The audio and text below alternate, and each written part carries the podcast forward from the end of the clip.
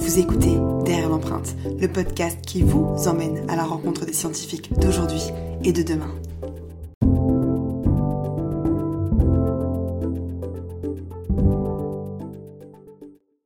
Bonjour, vous êtes avec Yousra et aujourd'hui je me trouve à Clamart, dans les Hauts-de-Seine, au sud de Paris, plus exactement au sein de l'hôpital universitaire Antoine Béclair, qui a notamment vu naître le premier bébé éprouvette français en 1982 sous les équipes de René Friedman.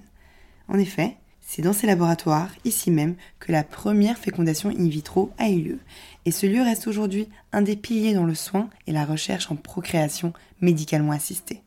Non loin de ces labos, nous allons à la rencontre de l'illustre Alexandra Benaki, chef de service de la maternité d'Antoine Béclair. C'est une chercheuse et soignante dévouée qui se passionne pour le diagnostic anténatal. Comprenez le diagnostic de pathologie avant la naissance. Mais trêve de bavardage, je vous invite à entrer dans son bureau pour découvrir son monde, son univers, à travers une conversation qui s'annonce plus que passionnante. Suivez-moi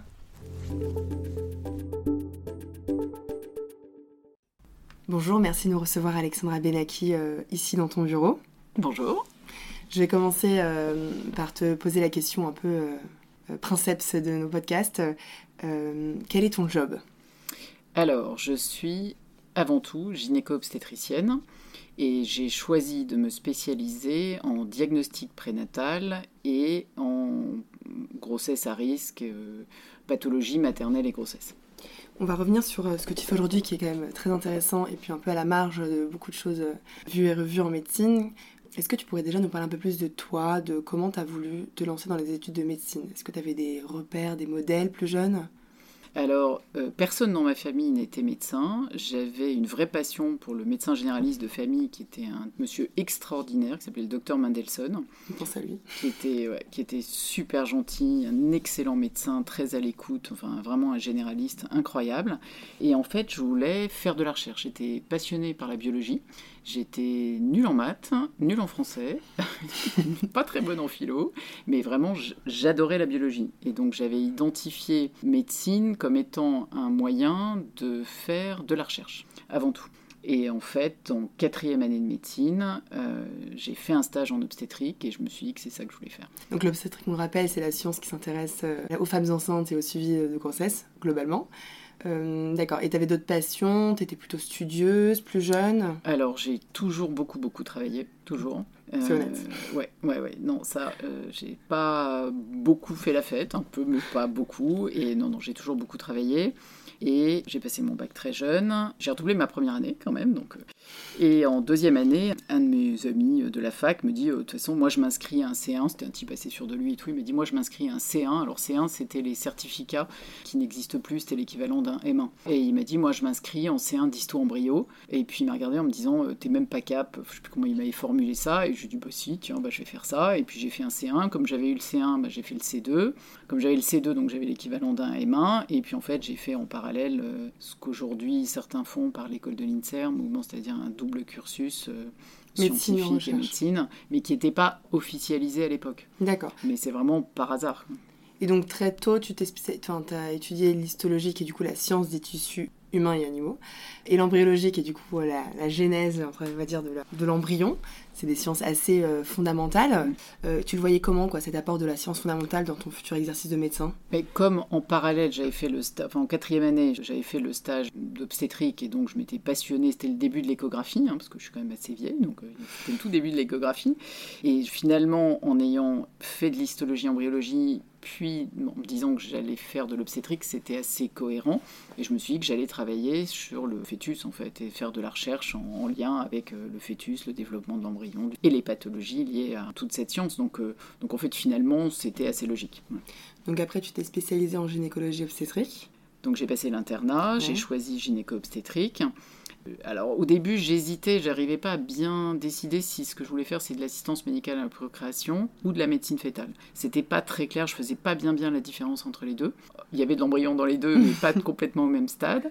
Et puis je suis passée à Port-Royal, j'ai fait la connaissance de mon maître hein, qui s'appelle Yves Dumez et je me suis dit bon voilà c'est ça que je veux faire. Donc j'ai été le voir, j'étais en deuxième semestre. Et je suis allée le voir en disant, bah voilà, moi je veux faire comme vous. Et donc il m'a fait une liste de cases à cocher. Donc il y avait euh, d'abord apprendre à tirer sur des forceps avant tout, hein, euh, savoir faire de l'échographie, faire un M2 à la place, à l'époque on appelait ça un DEA. Ah. Puis, euh, et puis il m'a parlé pour la première fois de la carrière hospitalière, je ne savais pas trop ce que c'était, mais j'avais quand même coché pas mal de, pas mal de cases avant. Sans t'en rendre compte en fait. Sans m'en rendre compte. Et donc bah, c'est comme ça que ça a commencé, et donc j'ai fait exactement ce qu'il m'a dit, je suis passée dans tous les stages qu'il m'a conseillé. Euh, et j'ai fait un M2 euh, sur la chirurgie in utero euh, et, tout a commencé comme ça.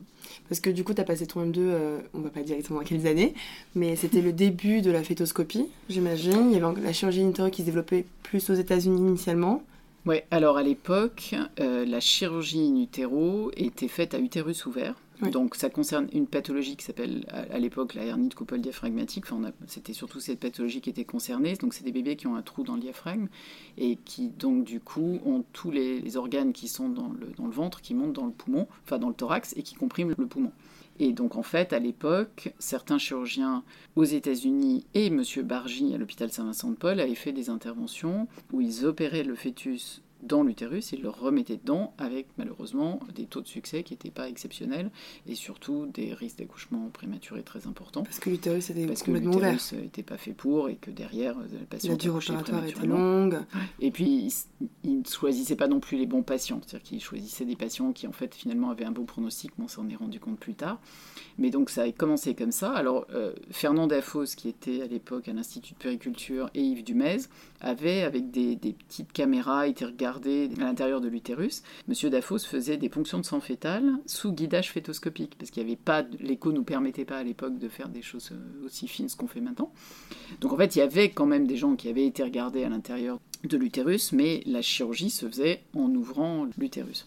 Donc la photoscopie, on le rappelle, c'est ce que tu viens de décrire, c'est le fait d'aller mettre par un petit trocard une, petite caméra. qui fait environ 2,5 mm euh, de, diamètre mhm. euh, pour aller de plus près Aujourd'hui, on peut opérer avec. Moi, initialement, c'était plus euh, pour observationnel. Et piquer le cordon pour euh, faire des prélèvements de, sang du fœtus. Du coup, euh, on a déjà un petit peu engendré le, sujet. On va passer à la partie vie ma vie scientifique. Est-ce que tu pourrais nous raconter globalement en quoi consiste ta journée type? Alors, comme je suis chef de service, malheureusement, j'ai beaucoup d'administratifs, beaucoup trop à mon goût. Mais en dehors de l'administratif, je fais des consultations d'obstétrique et des consultations de diagnostic prénatal. Et je fais encore des accouchements parce que j'adore ça. Donc je vais parfois en salle de naissance. Alors je prends plus le bip hein, parce qu'il y a un âge pour tout. Mais je fais des accouchements, des césariennes, des accouchements voix basse et toute la chirurgie qui va avec la grossesse. Donc on peut mettre des cerclages sur le col pour les patientes qui risquent d'accoucher prématurément, faire d'autres petites interventions. Mais je fais plus de chirurgie lourde, de cancérologie. Ça c'est pas du tout mon tous les jours. Alors je faisais beaucoup beaucoup d'échographie, mais par la force des choses parce qu'on n'a pas beaucoup de temps, j'en fais un peu moins. Et je fais beaucoup de consultations de diagnostic prénatal donc les patients viennent parce qu'on a découvert chez leur bébé une malformation ou une maladie. Et je fais aussi beaucoup de préconceptionnels, c'est-à-dire des avis de patients qui ont des histoires personnelles assez lourdes et qui veulent envisager une grossesse. Lourde soit parce qu'elles ont une maladie chronique, soit parce qu'elles ont été malades dans l'enfance et que maintenant elles, elles envisagent une grossesse, elles ont survécu jusqu'à l'âge adulte, soit parce qu'elles ont perdu un enfant et qu'elles veulent un avis pour une prochaine grossesse. Donc ça, c'est une grosse partie de mon activité. Qui finalement rejoint un petit peu la procréation médicalement assistée par le côté accompagner des couples qui sont dans une situation de recherche euh, de créer, euh, engendrer leur famille, je dirais. Non, tout à fait, et c'est aussi une des raisons pour lesquelles je suis venue à l'hôpital Béclair, Antoine Béclair, c'est qu'il y avait le diagnostic préimplantatoire, qui est donc l'analyse génétique couplée à la fécondation in vitro et qui permet de faire une fécondation in vitro chez des gens qui sont à risque de transmettre une maladie génétique et de pouvoir sélectionner des embryons et ne remettre dans l'utérus que des embryons qui ne portent pas la maladie que le couple est à risque de transmettre. Et ça, Béclair était un des sites français et ça m'intéressait énormément. Et donc, quand René Friedman m'a proposé de prendre la suite ici, j'ai dit oui tout de suite parce que ça, c'était une des choses qui m'intéressait beaucoup. Pour faire le lien avec euh, ce que tu viens de dire, tu as fait partie du comité national euh, d'éthique qui a notamment été créé en 83 suite à la première fécondation in vitro euh, en France. Tu as été membre pendant 5 ans de ce comité qui vise un petit peu à apporter une réflexion éthique autour de toutes les pratiques scientifiques plus largement que de la médecine.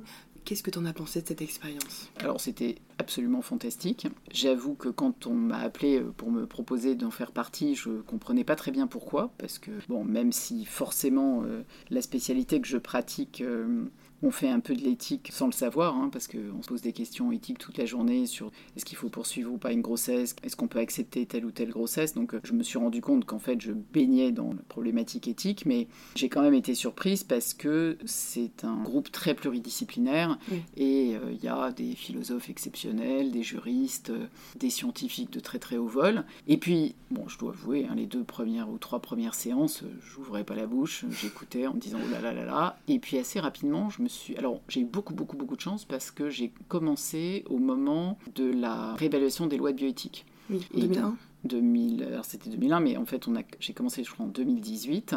Et en fait, le CCNE était euh, censé donner un avis, donc avant les débats parlementaires, pour un peu donner des orientations aux thématiques de ce qui allait être traité ensuite dans les lois. Et donc, en fait, on a fait énormément d'auditions. Enfin, vraiment, c'était sur tous les sujets. Alors, c'était très très large. Hein. Alors, bien sûr, il y avait la procréation, le diagnostic prénatal. Donc là, on était directement concerné avec une de mes collègues qui s'appelle Catherine Patra. Mais il y avait aussi de la neuroscience, l'intelligence artificielle, euh, la fin de vie. Et là, c'était des sujets où moi, je disais toujours, bah, moi, je suis à l'autre bout du spectre. Alors, même si effectivement, de temps en temps, on a ce type de problématique quand on fait de l'obstétrique et des, patients qui accouchent très très prématurément, mais ça n'a rien à voir avec euh, ce qui a été traité dans la loi sur la fin de vie. Mais donc, euh, en tout cas, pour tout ce qui est procréation, j'ai compris pourquoi, pourquoi j'étais là. Bah, parce qu'en fait, euh, c'est quand même très très particulier mm. comme mode de réflexion et comme façon d'appréhender les choses. On parle d'un être humain qui finalement n'est pas né, enfin, qui n'a pas d'existence légale et pourtant il y a plein plein de problématiques éthiques. Et quand j'entendais parler les philosophes, les sociologues, les juristes, en fait très souvent, j'étais là pour dire, bah, en fait dans la vraie vie ça se passe pas complètement comme ça.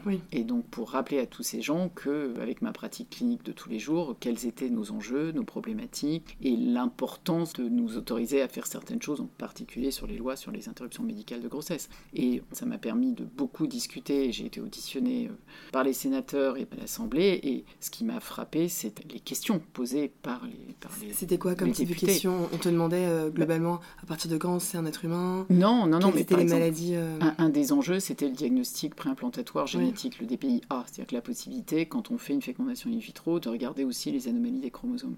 Et je me souviens d'une séance où on m'a posé quatre fois la même question. C'était quoi? C'était ben, euh, à propos du DPIA. En fait, les députés ne comprenaient pas, et donc quatre fois on m'a posé la même question qui montrait qu'en fait les trois suivants n'avaient pas compris ce que j'avais répondu au premier. Et au point où la présidente de séance a fini par dire la troisième fois euh, non mais elle a déjà répondu. Et c'est pas une critique parce qu'en fait c'est des thématiques tellement complexes, et surtout la plupart, non, la biologie est très très loin, donc ils ne savent pas vraiment de quoi ils parlent, mais enfin c'est quand même eux qui décident à la fin. Donc voilà, donc tout ça pour dire que en fait, finalement, j'ai compris pourquoi j'étais au comité d'éthique, c'est qu'ils ont besoin de gens qui sont sur le terrain et qui gèrent les patients. Parce que c'est très bien de décider, euh, surtout pour les lois sur les interruptions de grossesse, qu'il y a des choses qu'on peut faire et bon. Et moi, j'étais là en permanence pour dire non, mais attendez, je vais vous raconter une histoire. Et puis, raconter une histoire très particulière à propos d'un cas où ils réalisaient qu'en fait, ce qu'ils avaient décidé ne correspondait pas à la réalité. Ça fait penser au fait qu'il y a quelques années, ils avaient euh, voulu euh, élargir la définition des critères pour l'IMG. C'est une interruption médicale de grossesse sans limite de terme, soit parce qu'il y a un risque pour la santé maternelle soit parce que le fœtus va être amené à, naître avec une condition particulièrement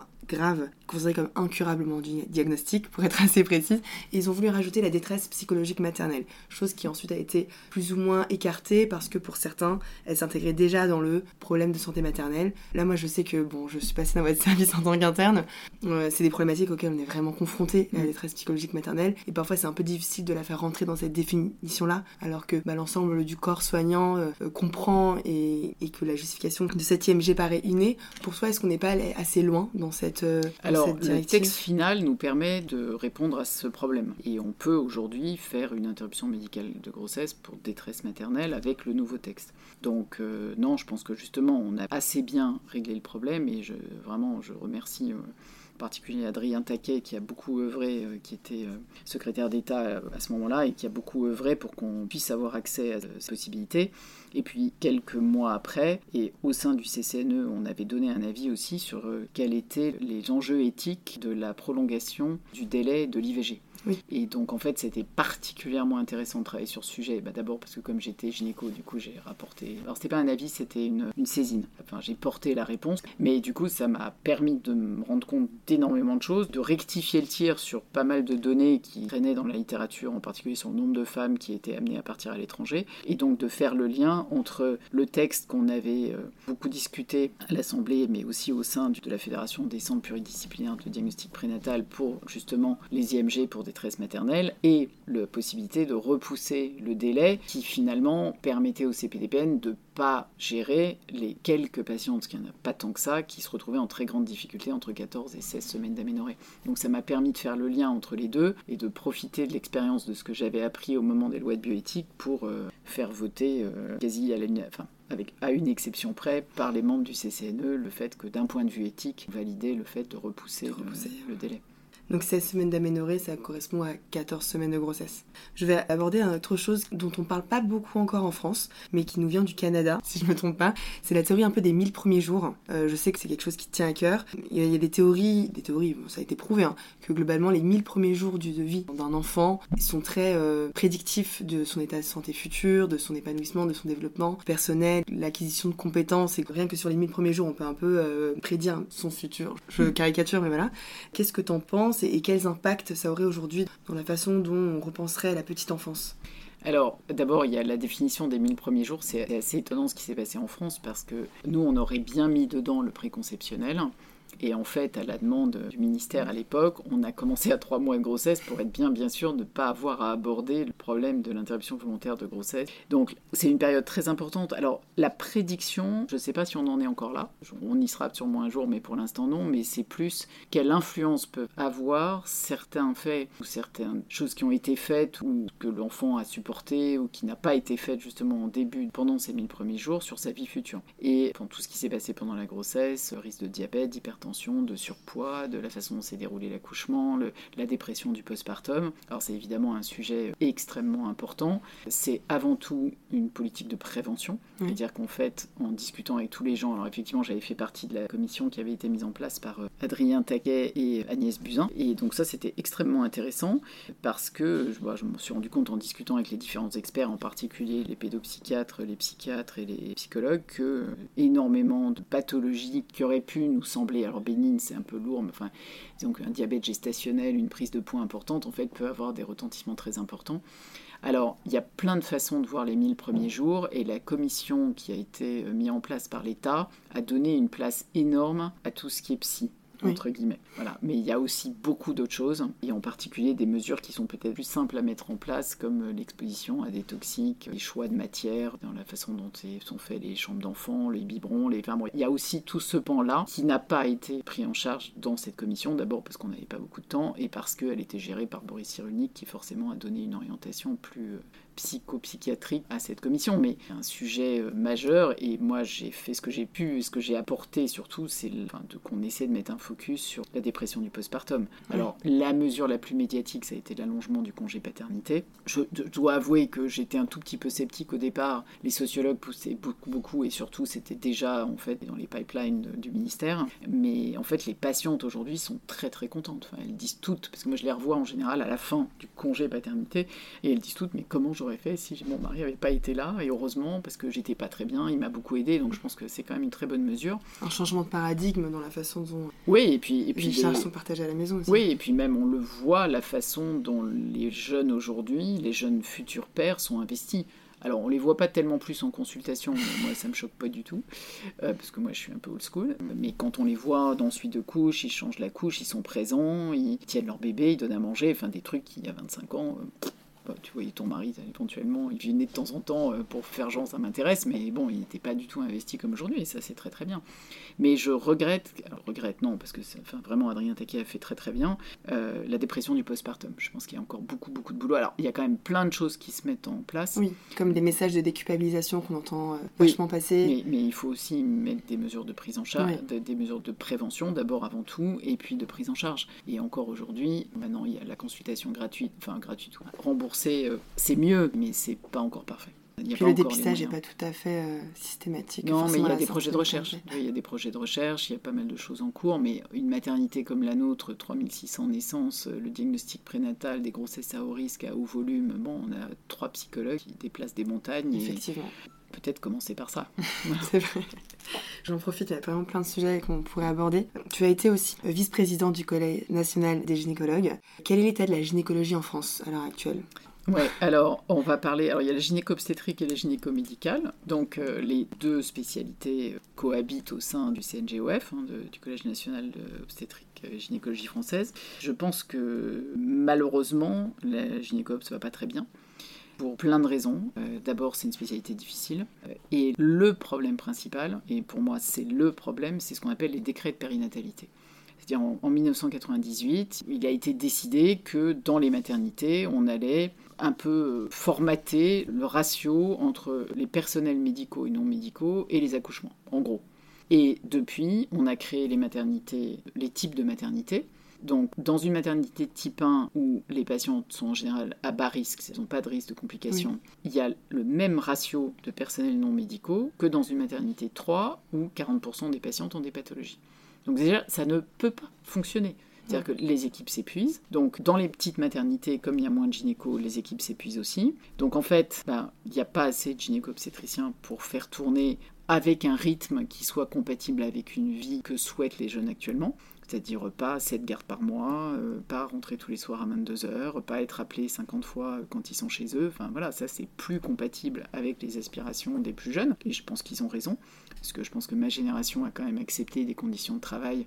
Alors nous, on n'avait pas le choix, puis c'était comme ça, c'était pas autrement. Mais objectivement, c'était quand même très dur. Et puis, donc, il y a de plus en plus du coup de gynéco-médicales qui s'orientent surtout vers l'assistance médicale à la procréation, Euh, mais il y en, a pas tant que ça non plus. Donc voilà, et ils font pas de garde, ils font pas tourner les services d'obstétrique ni les services de chirurgie. Et puis, on a quand même un problème avec l'organisation actuelle avec les sages-femmes, euh, à qui on a dit qu'elles allaient faire une première année de médecine pour être sage-femme, mais sauf erreur de ma part, 85% des étudiants en deuxième année de sage-femme avaient choisi la première année pour être médecin. Et donc 15 ans après, ou 20 ans après, paye les frais de ce choix. Et on a aujourd'hui dans nos maternités des jeunes femmes, mais aussi des jeunes hommes, qui sont remarquables, mais qui pour la plupart n'avaient pas fait ce choix au départ. Et je pense que ça s'en ressent à tous les. Et du coup, les sages-femmes veulent être indépendantes, veulent avoir leurs propres universités, leurs propres écoles, tout ça c'est très bien, mais elles sont formées pour la physiologie et leur job c'est tout ce qui est physiologique. Sauf que pour être bon en physiologie, il faut comprendre la pathologie. Et tenter de s'individualiser totalement sans comprendre qu'en fait on travaille main dans la main et qu'il faut connaître la pathologie, on est dans une situation de transition actuellement qui est très préjudiciable, je pense, pour les maternités parce que les jeunes sages-femmes aujourd'hui ne veulent plus s'installer dans les maternités, enfin ne veulent plus travailler dans les maternités de type 3 aussi par aspiration d'avoir des horaires plus tranquilles et de pouvoir gérer leur vie comme elles veulent. Et donc elles s'installent en ville, elles font plus leur métier premier qui est de faire des accouchements. C'est vrai qu'il y a l'alternance du rythme, par exemple, jour-nuit. En maternité, euh, c'est vrai que ça peut être assez compliqué de tenir tout simplement à la longue. Oui, mais si on avait le nombre de personnel adéquat, Ouais. si on mettait dans les maternités de type 3 un peu plus de sages-femmes jour et nuit, d'abord, euh, elles auraient moins d'heures, parce que là, comme il n'y a pas assez de personnel, elles font beaucoup d'heures supplémentaires. C'est toujours la même logique. C'est il n'y a pas assez de personnel, Donc, donc on fait des heures supplémentaires. Donc certes, on gagne un peu mieux sa vie, mais on s'épuise. Et au bout d'un moment, ben, on finit par faire autre chose parce qu'on parce n'en peuvent plus. Et c'est pareil aussi pour les gynécos, c'est pareil pour, euh, pour toutes les, les infirmières, enfin pour toutes les professions à garde qui travaillent dans des services sous-dotés. hein, ça rejoint le fait que l'hôpital devient de moins en moins attractif à tous les niveaux. Mm. Pas que pour euh, le corps médical, mais aussi Mais, pour, mais euh, on mettrait en adéquation le nombre de PNM, de personnel non médical et de personnel médical avec le travail clinique, je pense que ça irait beaucoup mieux. Mais c'est pas faute de le demander. Peut-être qu'à force, on sera entendu. Mm. Je vais passer à la question euh, un peu euh, classique de ce podcast. On arrive bientôt à la fin. Est-ce que tu aurais une anecdote à nous raconter? Notamment euh, sur le diagnostic anténatal qui donnerait le sourire à nos spectateurs, enfin, auditeurs, pardon. Alors, je vais raconter comment on a eu l'idée de mettre des petits ballonnets dans les trachées des fœtus qui présentent une hernie de coupole diaphragmatique. On en avait parlé en début d'entretien. Donc, ce qu'on fait aujourd'hui, et on l'a démontré avec un collègue qui s'appelle Yann Deprest, qui, est- qui habite en Belgique, on, à Louvain, 2020, on a démontré qu'on pouvait augmenter les taux de survie de ces enfants qui malheureusement décèdent dans plus de 50% des cas en mettant un ballonnet dans la trachée, qui est le tuyau qui va de la bouche au poumon, pour euh, permettre aux, poumons de ces enfants qui sont tout petits de, grossir. Et euh, à l'époque, donc j'étais euh, interne en chirurgie pédiatrique chez Claire Féqueté, qui était une patronne exceptionnelle, une des premières femmes chefs de service en chirurgie pédiatrique en France, et qui était passionnée par tout ce qui était chirurgie néonatale. Et elle me montre un papier en me disant mais Benaki, il nous appelait comme ça, mais Benaki voulait faire un M2, donc, euh, non, un DEA à l'époque, donc un M2. Et elle me dit regardez, les Américains ont mis un petit clip sur les trachées, ça fait gonfler les poumons, vous avez qu'à faire pareil et trouver un, un moyen d'occlure la trachée, mais qui soit réversible. Challenge. Challenge. Et donc à l'époque, je rentre chez moi et puis j'avais un, pote qui était euh, euh, ingénieur et donc je dessine une trachée et je dessine un tube et je lui dis qu'est-ce que je peux mettre dedans qui permettent euh, d'occlure la trachée, mais qui soit réversible? Et il prend un crayon et il fait un rond à l'intérieur du, tube.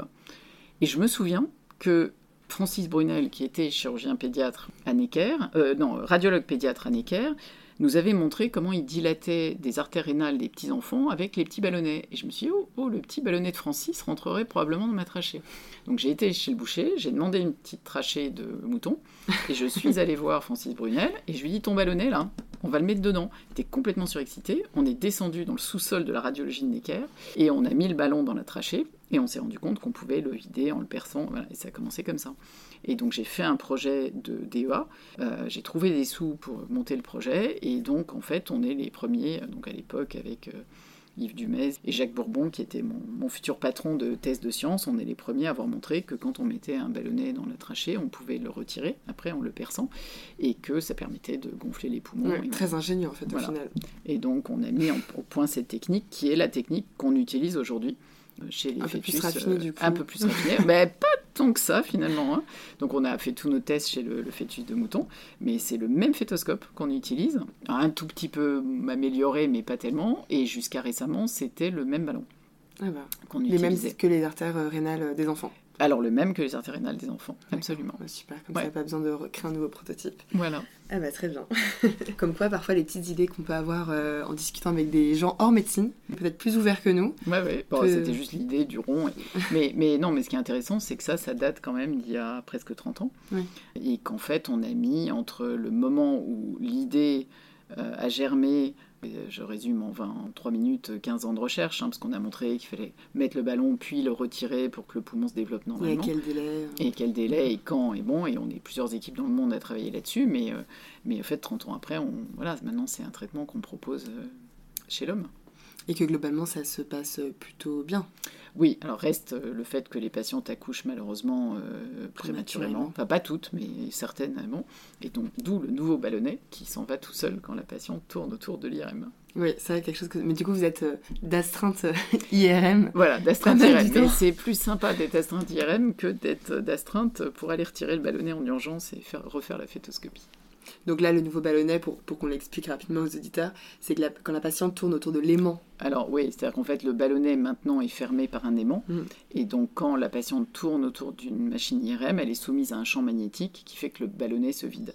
Donc le nouveau ballonnet, on le pose comme le précédent, mais il se dégonfle tout seul. Et là, il reste deux patientes à inclure et on a fini l'étude qui va nous permettre d'utiliser le ballon. Ah bah, c'est super. Avant de nous quitter, est-ce que tu pourrais répondre à deux petites questions? J'avais envie de savoir quels seraient les conseils que tu donnerais à la petite Alexandra euh, euh, si tu devais comme ça retourner, euh, revoir en arrière. Quels seraient les conseils que tu donnerais Et si tu as des regrets Alors, j'ai pas beaucoup de regrets. on m'avait proposé la chefferie de service de l'hôpital dans lequel je travaillais avant et j'ai pris la décision de ne pas la prendre enceinte de 33 semaines. Donc, un des adages que je répète souvent aux internes, c'est de ne pas prendre une décision utérus très plein.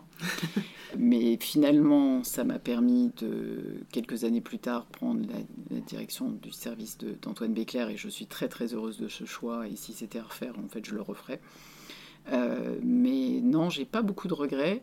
Je pense que j'ai eu beaucoup beaucoup de chance. Alors mon patron m'a dit un jour la chance ça se provoque. Alors peut-être, mais j'ai quand même eu la chance d'être beaucoup au bon moment, au bon endroit. Euh.